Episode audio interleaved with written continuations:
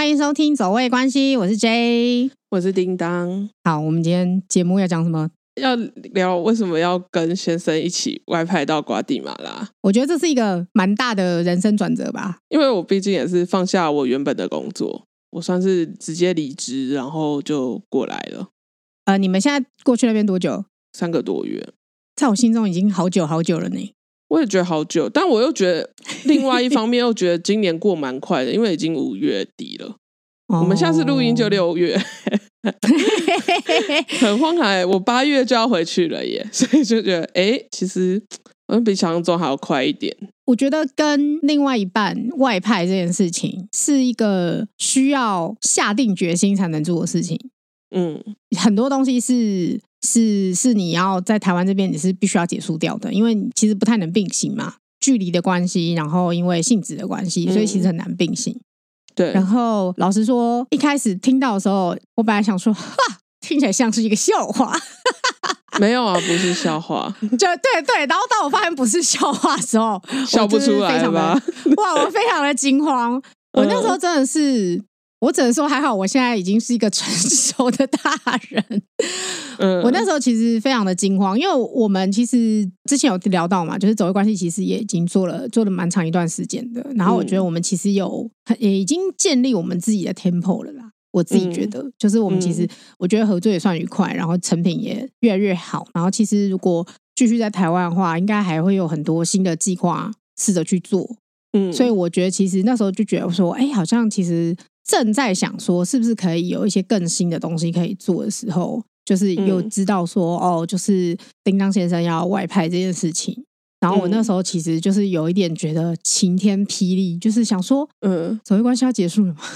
没有啊，没有结束。就是一开始啊，一开始就会觉得说哈。嗯所以走走味关系要结束了吗？或是或是很担心是说啊，我的战友要离开我了吗？我要被抛弃了吗？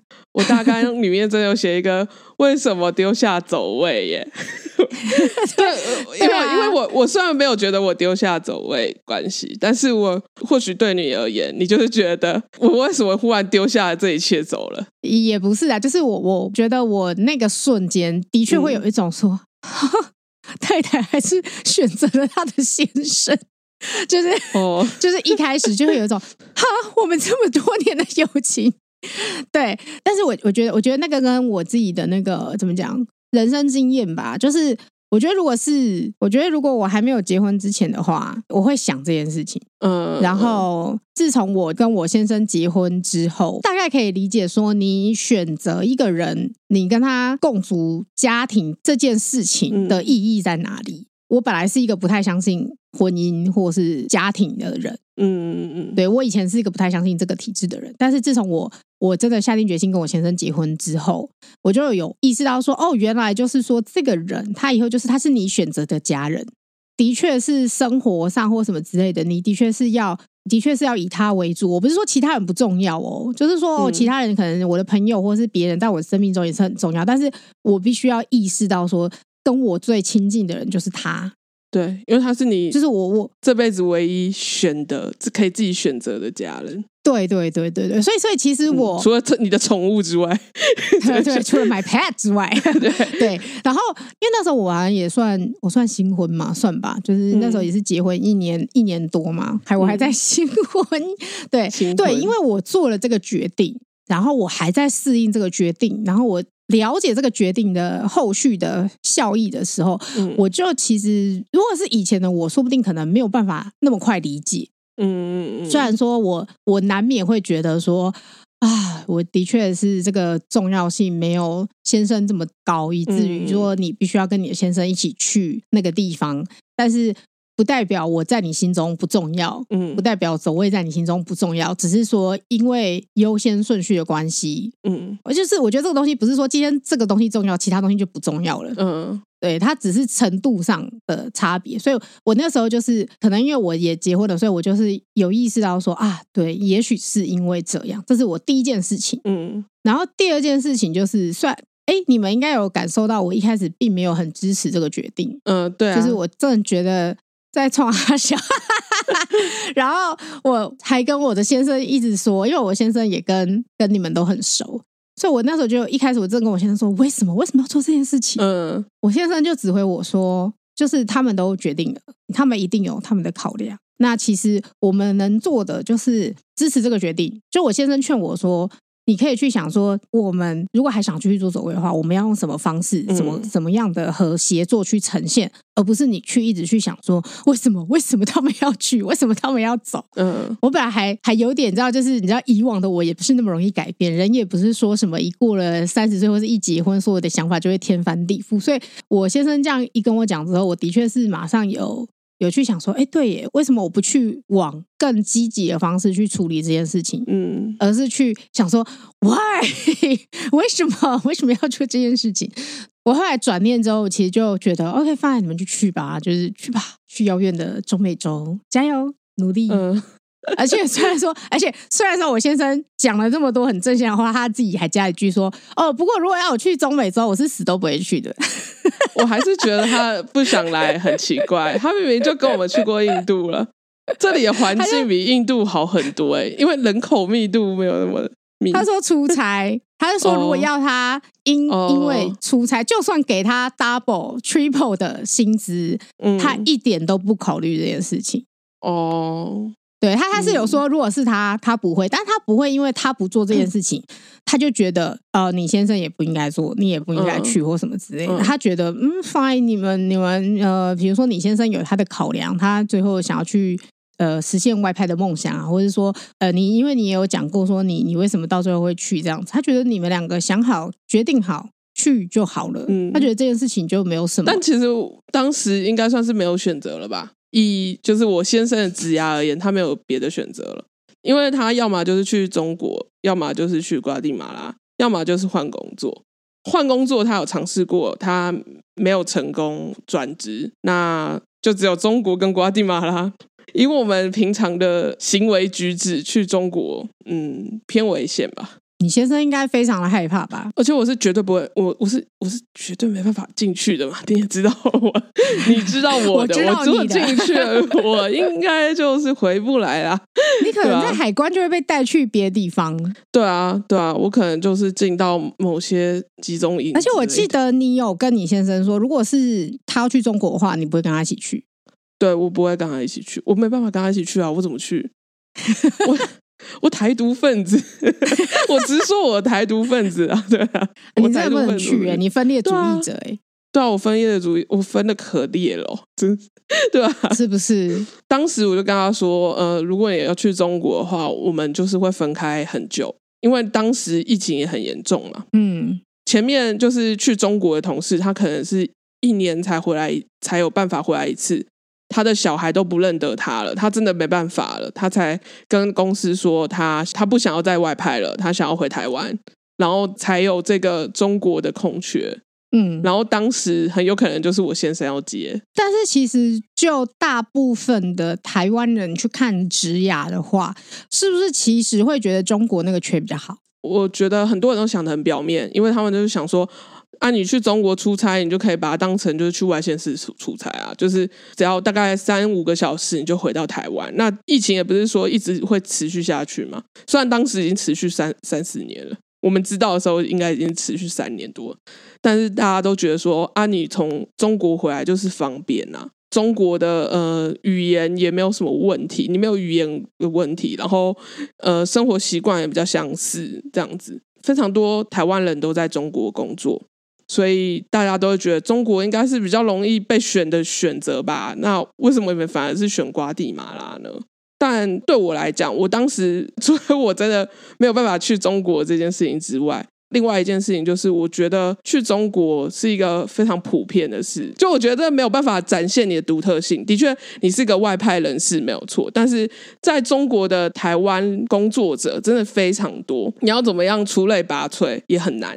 那你觉得我先生会是那种可以出类拔萃的人吗？哎，不要这样啊！就是可以，你，你不是 不是应该这样说？就是他不是一个有狼性的人，你知道吗？所以他不可能在这一些人之中凸显出来啊。的确，你的薪水可能会变得比较高，没有错。但是对于你整个人的职涯是没有什么影响的。所以我跟我就跟他讲说，如果说我们真的可以，就是。第一个，你被外派到一个很困难的地方，嗯，大家看到都会觉得，呃，太奇怪了吧？怎么会去瓜地马拉外派呢？第一点是它有一个独特性在，第二点呢是，如果我们学西班牙语的话，对于我们的职涯，就外派职涯是有帮助的。西班牙文在台湾没有那么的。呃，不是那么主流的外语，啊，对，不是那么主流外语。可是它是世界第二大语言，它是仅次中文的第二大语言。再来就是，其实台湾有很多工作机会是需要用到西语的，像我们邦交国大部分都是西语国家，他们也很难找这些相关的专业人士。在这个状况下，我觉得他会比去中国还要有机会突围在外派工作上，在外派工作市场里面。嗯，对。虽然瓜地马拉是一个很不是像台湾那么先进的国家，或者说不是像台湾过得那么舒适的国家，没有错。可是如果你西班牙语学得好，你要去西班牙不是困难的事。西班牙也有很多工作机会，也有很多新创产业。如果真的要外派的话，只有这两个选择的话，我会这样选择。那这件事情呢，基本上除了我妈以外，就是我们双方父母都是支持的。岳父大人觉得说：“哎呀，有机会出去就多出去看看。”而且我爸是不支持去中国这两个选项，他也会选瓜地马拉。嗯，我的公公婆婆他们一开始也觉得为为什么不是选中国？但是呢，多想了一下，他们也觉得，如果你能好好的再去培养第三外语的话，那其实对你整体的职业发展是比较有机会的。但说回 对，话说回来，其实就是他他们还是我公公吧，我公公的状况，他可能是觉得啊，这样子你去美国也比较有机会，因为去美国的西语人士也非常多，哦，对，西语浓度也非常高，所以所以你公公还是觉得说，哎，有机会就去美国这样子，对对对，但我没有特别想要去美国，或者 我觉得我也没有想要移民到美国。对，Why、嗯、Why America？就想说台湾不好吗？台湾很好啊，对啊，台湾很好啊。但是尤其是出来之后，反而会觉得台湾超级。台湾 Number One，我我已经不是第一次跟你讲说，我觉得台湾真的很棒。对，台湾服务好，然后东西好吃又便宜。对，觉得就是在、嗯、怎么讲？我觉得就是那个没有办法啦，嗯、因为那个那个比较像是你先生的那个文化熏陶，从小到大的文化熏陶，让他觉得他有这个梦想，想要去达成这样子。嗯，有时候机会就是这样了，那个机会也许很好，但他可能就不是你要的。我觉得这有时候就是这样，就是选择问题。嗯、对啊，现在的机会要说没有机会遇到很厉害的人嘛，也没有，因为这边的客户也是很大的客户。哦，对啊，就是我是觉得没有差啦，就是有习惯就好了。我也必须要说一件事情，就是其实我自己对跨国工作是有向往的，就是我没有限定我一定要在哪里工作，或者是把自己限定在台湾。因为我后来，呃，我去年还有就职的时候，我觉得在台湾工作，台湾的工作环境蛮差的。呃，我我是不知道国外的状况，但是我觉得台湾的的确，台湾就职的文化上面，大部分的时候，如果你是没有一些背景，我觉得那个背景也不只是单纯你的家世，可能还包含你一路上的学历跟人脉或什么之类的。如果你没有那些东西的加持的话，其实老实说，我觉得大家其实都会被当成很明显被当成一个可替代的工具，而且他们也并不在意这个工具我需不需要培养。反正我今天就是让你去做一些替代性很高的东西，呃，比较好的 credit 都会流往资源比较好的人。这些人，就算你很努力或什么之类的，但是因为你的取代性很高，或是我不让你去碰更核心的东西，以至于说。只要你你可能不能做了，我再再换一批新鲜人进来，也许他们需要一到两年的阵痛期，但是过了这个阵痛期，其实我大部分的业务还是可以如常的运作。嗯，我这样讲可能很厌世，或是说可能很愤世嫉俗，但是就我看到台湾目前的就业模式跟方式都非常像是这个样子。对啊，对啊，我不确定是不是我的产业没有什么前景。不是不是，因为我我之前的公司它也算是一个跨国公司嘛，它就是一个亚洲公司，所以其实都有这个状况。你说的状况，在我以前的公司也是有的。然后我那时候就在思考，第一个就是疫情的状况，让大家知道一件事情，就是你没有一定要被关在办公室里面工作，你也一样会有产值。然后也越来越多人都是在家工作了。然后再来就是我弟弟 忽然出现一个新角色，就我弟弟，他其实呢是在台湾做跨国企业的工作，那他也是做得很好。所以有这些迹象之后，让我思考，就是我是不是真的一定要留在台湾这样的职场工作？这件事情是我去年有一直在想，我应该要努力的突破自我，去想办法找一个国外的工作。但是我可能可以在台湾做这个这一份工作，只是我可能是就是跨国状态去做，这是我对我自己的期许。所以当时有这个机会的时候，我其实觉得对我来讲应该也是一个机会，所以。当时就是有跟我先生说，我觉得去瓜地马拉比较好，因为我们可能可以拥有更多机会，因为中国的就业市场也不是很好，对吧？老实说也不是，不好啊，不好啊，对啊，也是，而且因为疫情的关系，所以其实更更更险峻啊。对对对，对，对，所以就、嗯、就是想说，嗯，如果可以的话，我希望我可以做跨国工作，或者是 SOHO 这样子的工作。当然，目前这些事情 还没有达成，对，目前都没有达成。应该是说，我觉得这就是你个性一个很好的地方。我、嗯、真的难怪你先生要跟你结婚呢、欸，就是什么？因为我觉得你的个性是，我觉得你蛮拥抱改变这件事情。当然你也会慌，因为我记得你那时候刚确定你要去瓜地马拉那边的时候，你还找了很多关于瓜地马拉一些比较好的事情，然后一直传给我，然后说：“ 哦，因为我现在超恐慌的，所以我我可能需要一直看到瓜地马拉好的地方。对啊，啊，我现在就传给你看，我需要用这个来镇定我的心神。你看那个古迹多么的漂亮，什么之类的。对 对对对，我现在对我现在也是会用这样子来催眠自己。” 就是就是说，你你不是不恐慌，但是我觉得至少你面对改变或是恐慌的的心态是很正向的啊。对我，我觉得至少这件事情，我因为你现在是一个奇人呐、啊，你现在是一个什么事情都会担心到他头发头发都要掉的那种人，就是 这好可怕哦。待会再跟大家分享，你先讲，你先讲。对，然后，然后，所以我一开始超讶异，是说以我认识的他，他既然会接下一个呃生活条件跟方便程度，还有语言程度都比起在台湾更加险峻的地方，我其实蛮意外的。我觉得你会去这件事情，我觉得某方面来说，应该是给他很大的安定吧。是是，对啊，就是不然的话，我我觉得他会疯掉呢。因为我有问他说，哎，那我八月，因为我们半年可以回去一次嘛，那我的时间是可以很弹性的。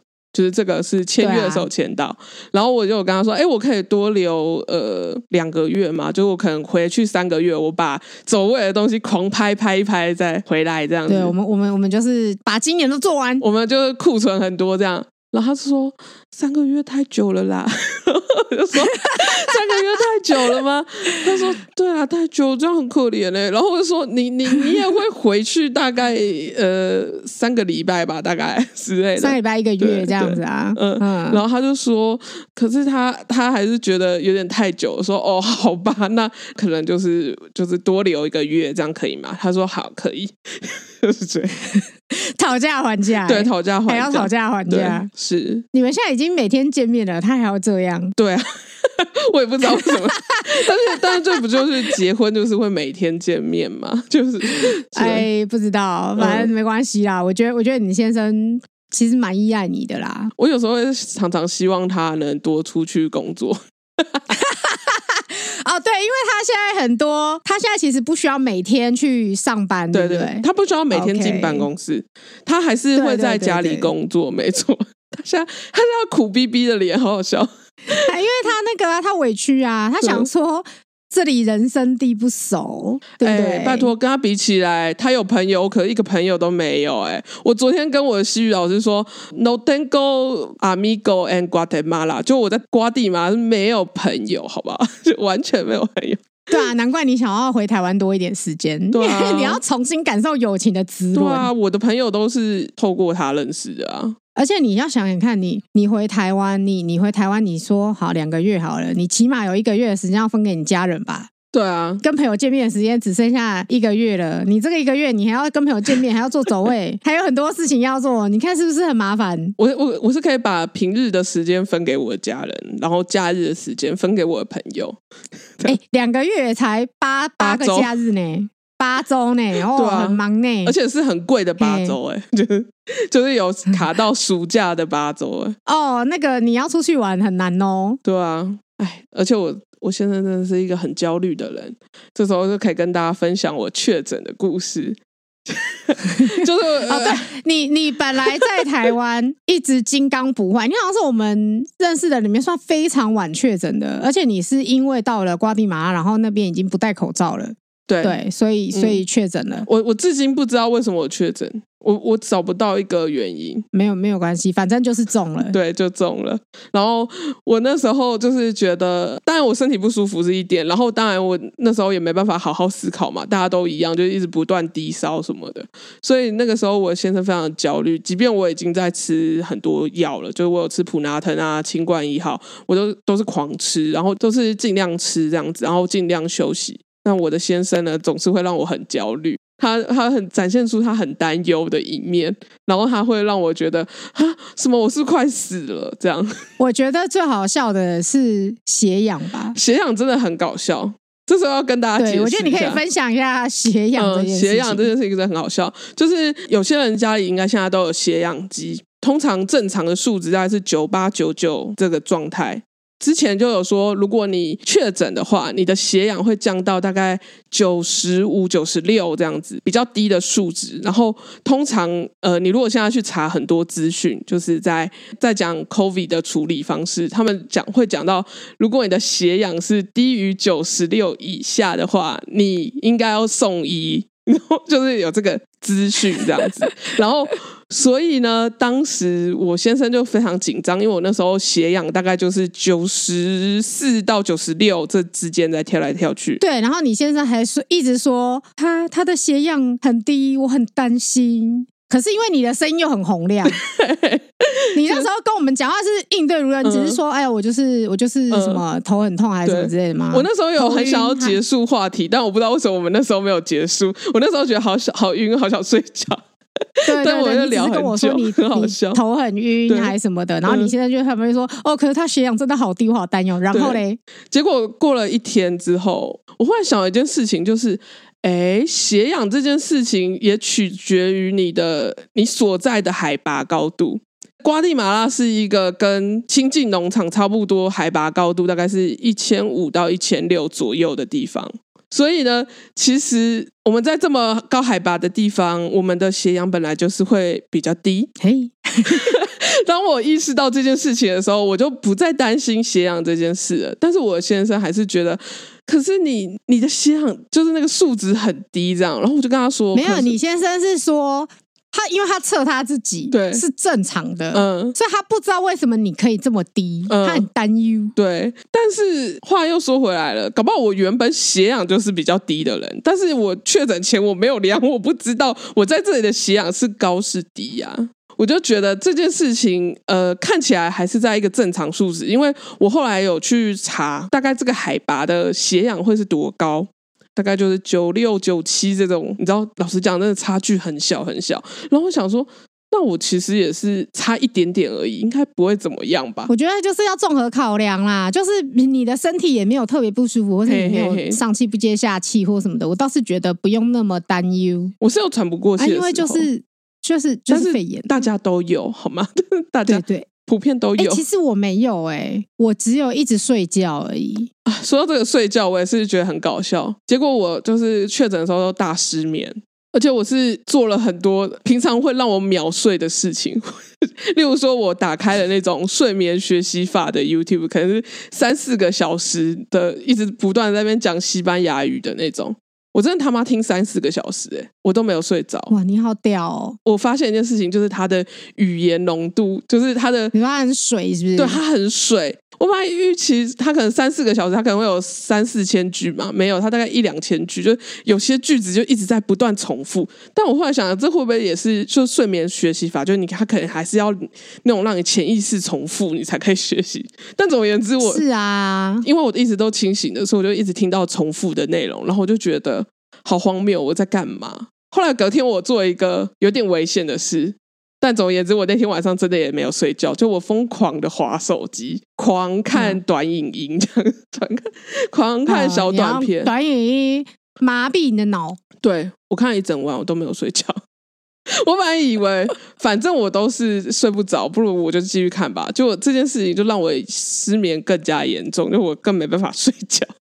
就这样。也太惨了吧！我后来还是有尽量让自己睡着了，但是睡眠时间都没有很长。你这样子，你不是说你失去嗅觉吗？嗅觉回来了吗？大概回来个七成吧，因为我现在有些味道是闻得到了，啊、但是有些不好的味道还是闻不到。就 有的时候，也好啊、对也好，但是有的时候又会闻到，就是有点不一定。哎呀，真是真是忽远忽近，对，但是也不会若即若离。但胃口也是挺好的，所以也还好。哦，嗯，好了，希望你早日康复。嗯，我也是没想到会失去嗅觉，可我后来想想，好像也不错，因为我后来采音之后，我就直接去美国去更新我的签证嘛。然后我们不是去迪士尼乐园玩吗？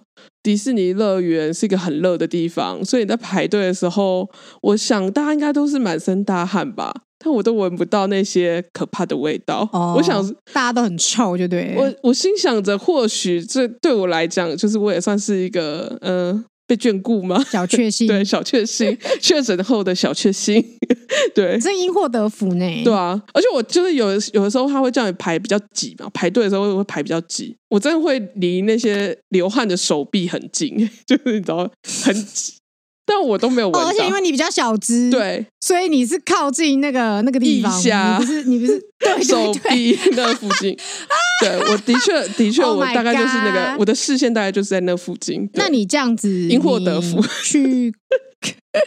所以你去瓜国这样子，这个经验到现在，你还有什么想要分享的心路历程吗？我要再分享一个我我先生很疯的，哎、欸，就变我先生的抱怨大会，好好笑、哦。对啊，你怎么一直在骂你先生？我没有骂他，我没有骂他，我还是很感谢他，就是照顾我，就是确诊的时候好好照顾我，而且他每天都好累，嗯、看起来好可怜哦。而且还有还有一件好事，就是自从我就是确诊之后，虽然我现在已经好了，但是呢，他也比较愿意做。做家事的，所以我觉得，哎，或许这个我真的是受到眷顾，我终于不用做那么多家事了。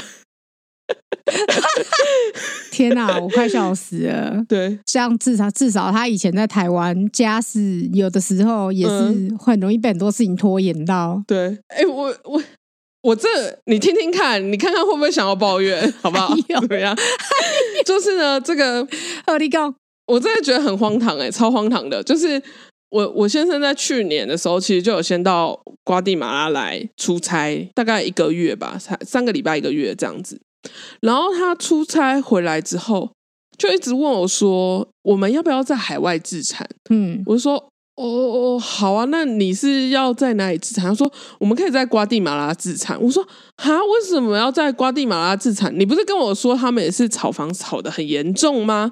然后他就跟我说，呃，就是他觉得可以自产。然后我就说，可是我我目前不觉得有有需要自产的必要，而且我也还没有去过瓜地马拉，所以你现在跟我讲这些，我也是没办法跟你讨论呢。然后呢，之后呢，他就是三不五时就会一直问我说：“哎，你觉得我们要不要在瓜地马拉自产？” 然后我就跟他说：“不要一直这样子问我，你这样问我很苦恼，你很像是一个要。”就是介绍对象给我认识的长辈，然后从一开始介绍的时候就说：“哎，你要不要跟他结婚？”我甚至连他本人都没有看到，我我根本连踏上瓜地马拉都还没有踏上，你就要问我要不要在那边自产？然后我就想说，这到底是什么意思？他是不是因为在那边找房子然后崩溃，想说我干脆买算了？没有没有，那个时候还没有开始找房子，还是他想要炒房？或许也有想，但是我就想说，嗯，你炒瓜币干嘛？对啊，他后来有跟我说，他他可能是因为呃现在的国与国之间的状况有点紧绷，所以他觉得这或许是我们一个第二个避风港这样子。狡兔要有三窟，对对对，类似这样。然后我就跟他说，嗯、呃，你你姐不是在美国吗？就是你如果要自产，你跟我说你在美国自产，我 OK，我可以理解。但你也要有本事，有一些能力或什么，你才可能在美国自产嘛。有一些文件什么的，但这些都先不管。你跟我说你要在美国加拿大自产，要做另外一个避风港，OK，这个这个逻辑我懂。但是我不懂的是为什么是瓜地马拉，就是我到现在还是想不懂。然后呢，总而言之呢，我来了，我终我们终于来了，然后住在这里。的确，他三不五时也会问我说。哎，我们要不要在瓜地马拉自产？我就跟他说，我目前不觉得一定要在瓜地马拉自产，就是当然，如果说我们哪一天回不去了，有战争的问题，那我们的确就是只能留在这边自残，或者说我们只能留在这边当一个国际孤儿。我觉得，呃，自残没有办法帮我们解决国际孤儿的问题，所以他放弃了吗？他没有放弃，他没有放弃，他还是三不五时还是会问我，但是我每一次都这样回答他，然后一直到我们去了美国，你知道，就是我常常说，我常常笑他说，美国才是他祖国嘛，然后他去完美国之后跟我讲了一件事情。他就说：“为什么我之前会有这么荒唐的念头，要在瓜地马拉自残？”我说：“我不知道啊，我从来从来我没有逼你，而且我一直很排拒这件事情，一直到你去了美国一趟之后，回祖国一趟之后，你才忽然意识到自己的念头有多荒唐。为什么他去了美国之后，他就会觉得他为什么他觉得他在瓜地马拉自产的念头很荒唐？呃，不得不说，美国的环境比瓜地马拉好很多喽。”你的意思是说，啊、他他他就在开始反问自己说，为什么我宁愿在瓜地马拉自产，也不要在美国自产，这样吗？对，而且我前面也说了，他姐也在美国嘛，反正反正他迷途知返就好了啦。我们退一万步，就是想，我真的是幸福，变抱怨老公大会，对啊，变成抱怨老公大会。我我没有想要，我没有要怪他什么，只是觉得他有的时候蛮荒谬的。哎，没差，就是、就是爱他这一点。嗯、对，我或许就是喜欢这个，你或许就是喜欢这种 生活里面有时候就会有一些惊喜或惊吓，你没有办法分辨到底是哪一种的这种开盲盒的感觉吧。我幻想一件事情，就我不是很爱看《Modern Family》吗？嘿、hey，我我其实有一阵子觉得，天哪，我先生应该是 Phil 吧？其实蛮像的，他们那种，就是他们有一些个性上很像的地方，但我有一点没有办法接受这个事实，就他们很像。解释一下好了，就是《Modern Family》是一个美国非常长寿的，算是情境喜剧啦。现在在讲一个很大的家族，然后是三到四个家庭组成的一个家族，三个吧，三个，对对对，大概三三代四代同堂，对对对，然后他们。各自发生，然后又在一起发生的很多很多很多小事情。那里面其中一个家庭的，呃，就是一个美国中产阶阶级的家庭，就是一个爸爸妈妈，然后有三个小孩这样子。然后那个爸爸叫 Phil，嗯，然后 Phil 是一个常常会做出一些让人不知道在干嘛的一个人，意外之举，人生有很多奇思妙想，他就是一个很强的人。但是 Phil 他的他虽然很强，然后。常会想要做一些有的没有的事情，可是他本人其实是一个很正向的人，对，他是一个很乐观，他是一个很快乐的人，对，所以所以虽然他的太太是一个很让人紧绷的控制狂。嗯但是因为他太太就是看到他这个傻气的乐观，这种正向的影响力，所以我觉得他太太其实也很爱他这样子。而且我觉得 Phil 很赞的地方是，他虽然有这些奇思妙想，可是他该做的事情，他该做该当爸爸的事情，该做支撑起家庭的这个角色，他也是扮演得很好。他是行有余力再去做其他的事，再去做这些奇思妙想。我觉得也是一个令人很意外的角色，所以你一直觉得你嫁给一个 Phil 吗？有时候会觉得哦，这 我我可以理解，我可以理解他太太为什么常常会很北宋。可能也是一个，而且他又是一个控制狂，所以他其实不是很能够接受这么多奇思妙想。而且我常常会因为这样而反省，就觉得我会跟那个他太太 Claire 一样很命呢？就是很很刻薄呢？我都会自己这边反省，我我是不是太刻薄了？然后就是想说啊，不行，我要你为什么要每次都扑灭他每个希望的小火苗？哎、欸，但是刚刚那个海外自残真的该，如果他跟我说，哎、欸，我想要去学魔术，我会说 OK 啊，去啊。你说他想要当胡迪尼，你就让他去做就对了。对啊，对啊，像那个 Phil，他很热衷于这些事情，或者是什么走钢索之类的，我都觉得 OK 啊。这些事情我觉得都 OK 啊。但是瓜地马拉自残这点，我真的是搞不懂哎。而且他自己忽然醒也好好笑。在我心中，这这家伙就是一个不太按牌理出牌的人。我觉得他就是有他自己自己的偏执啊，就是他他有些事情他一定要去做。怎么讲？才是这种人就会才会成功嘛，就是虽天下人无往矣那种。反正不管怎样，就是你先生也找到人生的另一半，然后那个叮当也看到他先生的优点了。我觉得这也是一个好事啊。那你你你现在你有稍微想你这一集要讲什么？那你要帮你自己做一个结论吗？帮你的瓜地马拉之行做一个结论吗？有几有几件事我想要特别说的事情，就是第一个就是呃，虽然我决定要到瓜地马拉来，然后我刚刚也有说，就是我有我对自己有跨国工作的期待，或者是生活工作的期待，但是呢。我在想这些事情的时候，我我从来没有想过我要把走位结束掉。这件事情是必须要跟你说的。对，我我我也觉得很抱歉是，我没有好我没有好好的去跟你好好讨论这件事啊。对啊，我没有把这些很琐碎的事情都跟你分分享，或者说跟你说我有这些想法。所以我才想说，或许我们这一集可以来聊聊，好好深度的聊聊这件事情，这样子。哦，我觉得原来你是要深度聊，我以为你要深度的批评你的先生。没有，没有，就要搞到半天是在那边深度批评我先生。真的呢，好好笑呢。好好好，你说你说，我会不会哭啊？从头到尾，就是我都觉得走位关系是可以隔空继续做下去的。当然，的确，我们可能呃，如果接下来要接业配或什么的话，我们其实有。可能会有很多限制，但也有可能是因为我并没有看到说这些业配多到需要我必须要一直在台湾，所以我才好想哭。而且今年由于那个市场那个的关系，所以我我们现在业配变少。嗯对对对，但的确是整个目前听说就是整个团购市场、网购市场都在萎缩嘛，就没有像去年那么好，因为大家现在都在出国往外跑这样子。对啊，对啊。通常可能卖的比较好的东西，会是一些跟旅游有关的东西啊，行李箱啊，或者是嗯，就是诸如此类一些小物，不用有太多存充电器。对对对对对，对。反正我我当时评估，我觉得走位关系绝对可以继续做下去。可能业配的部分就是要让你多担待一些这样子，但 这几个月看起来是没有多担待多，不要不要没有多处理几个业配，对对，只有几个而已，好悲伤哦。对对对，好了，还是很谢谢所有来找我们的厂商，对对对，非常谢谢，对对对，嗯。